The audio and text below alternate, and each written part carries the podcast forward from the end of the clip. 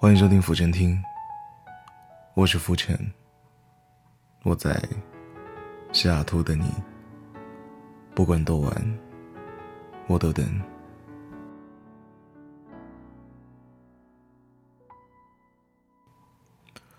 我觉得时间是一种很难感受的物理变化。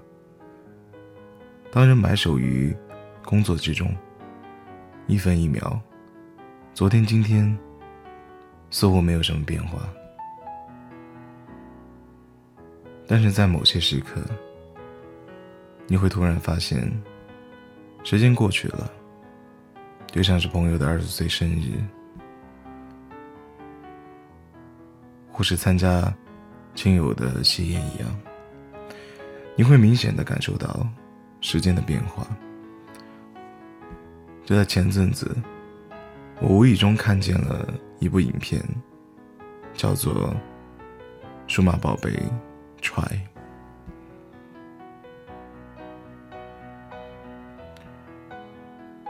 而通过这部影片，也让我真实的感受到自己变老了。我们已经长大了。所以，我今天分享的这篇文章的题目叫做《致那些曾经被选召的孩子们》。文章来源：少杰。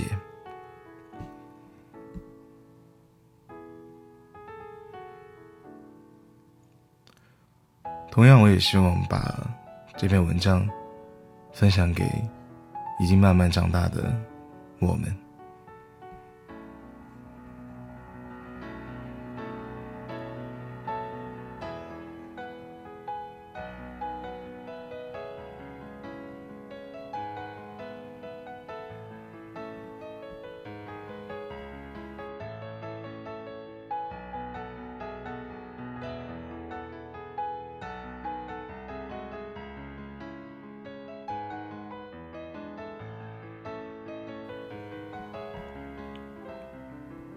今天我不想把咱们童年的这部影片或者漫画从头到尾的讲一遍，我只是想很随意的、很任性的去聊一聊，在我的童年时期陪伴我们长大的那些数码宝贝们或者玩具们。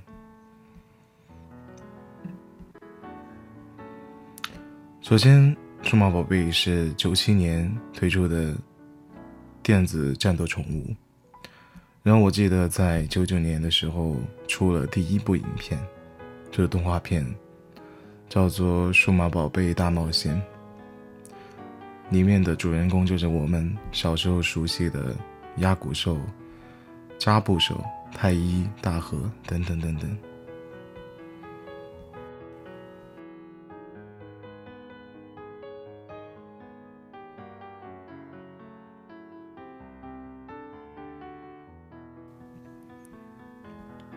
刚才去喝了一口水，然后我记得在童年时期这部影片非常的热门，然后我也看了很多遍，然后这次我在视频网站上无意中看见的这部特别影片叫做《数码宝贝十五周年的纪念影片》，叫《数码暴龙 Try》，它是一部重制的，嗯。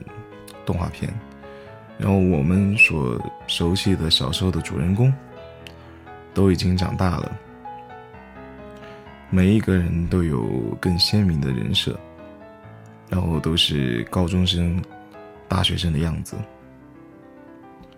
但是回头想想，如果我们是十五年没有见面的好朋友，那十五年不见，他们或许确实应该长大了。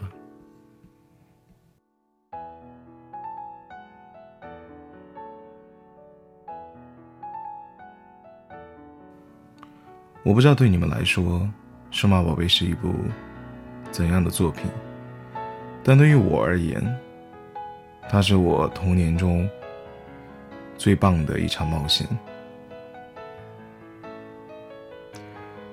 我不记得那是我几岁的时候第一次看见数码宝贝，我只是记得每一周的晚上，我都会守在电视机前，去追这部动画片，一周接一周，不知道看了多久，从第一部看到第二部，看到第三部、第四部。我记得在这段时间，我就像很多的小学生或者是同龄人一样，甚至很多成年人。都觉得自己是被选召的孩子。总有一天，我们会遇到自己心仪的数码宝贝玩伴。很多人买了自己的神生计划，养了电子宠物。我相信你们很多人都有被学校门口的小商贩坑过，去买了那些，嗯，怎么不能说一无是处、特别幼稚的玩具。然后你看着它黑黑白的相间的画面，去喂养它，去让它升级，让它进化。转眼间，我们都已经长大。当某一天再回过头看看这些动漫人物的时候，我觉得他们依然很美好，但他们已经不再属于我了。应该说，这部作品已经不再符合我的年龄层了。虽然现在有第六部、第七部、第八部，但是我们的回忆依旧停留在十五年前。十五年，很多事情都变了。当年我们在争吵数码宝贝或者神奇宝贝哪一个比较酷的时候，鸭骨兽或者皮卡丘谁更可爱的时候，当年的我们是如此的天真。幼稚，但当我们十五年过后回过头，才发现，属于我们那段最纯纯真、最单纯的美好的时光，已经离我们而去了。当年演唱主题曲《Butterfly》的歌歌手和田光司，现在因为疾病离开了我们，但是我还是会在无意间听到那首歌，还是会。感动的默默在心里流泪，我觉得这是属于我自己的青春，也是属于当时我们一群人的一些记忆。如果你还记得那首歌怎么唱的话，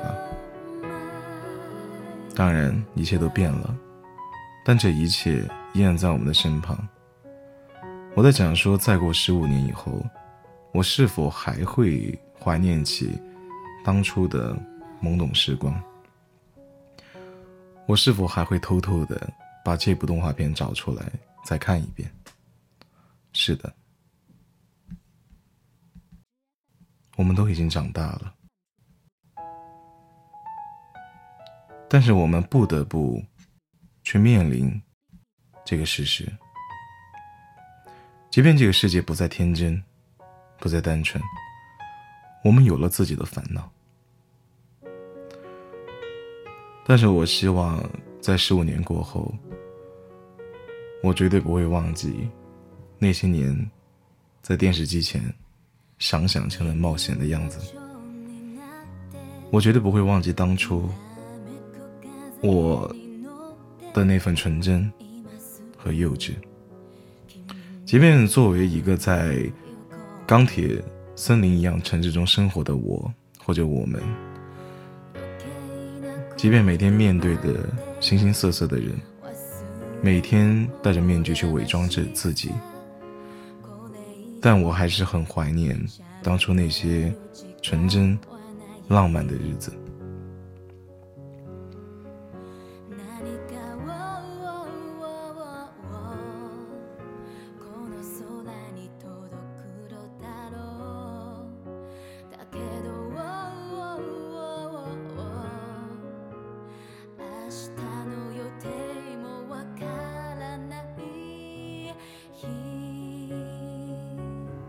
就让当年的我们，随着美美的帽子一样，永远的留在数码宝贝世界里面吧。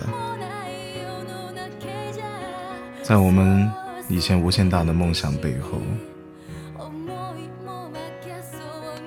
在这一无所有的世界里面，虽然看似我们的意志都输给了现实，每个人都向现实低头，但即便是这样，我还是坚信着，每个人的心底里都还是怀有当初的感动。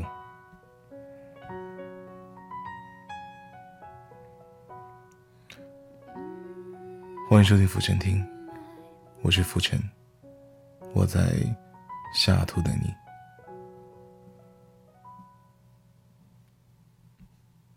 不管多晚，我都等。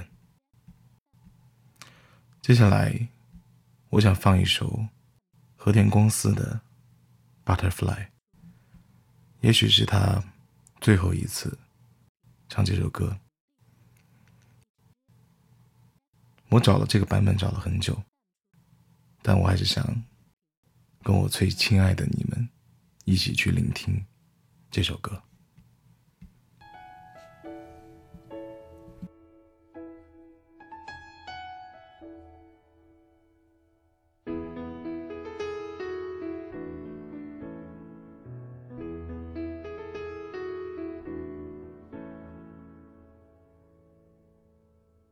危険な蝶になってきらめく風に乗って今すぐ君に会いに行こう。余計なことなんて忘れた方がましさ。これ以上されて時間はない。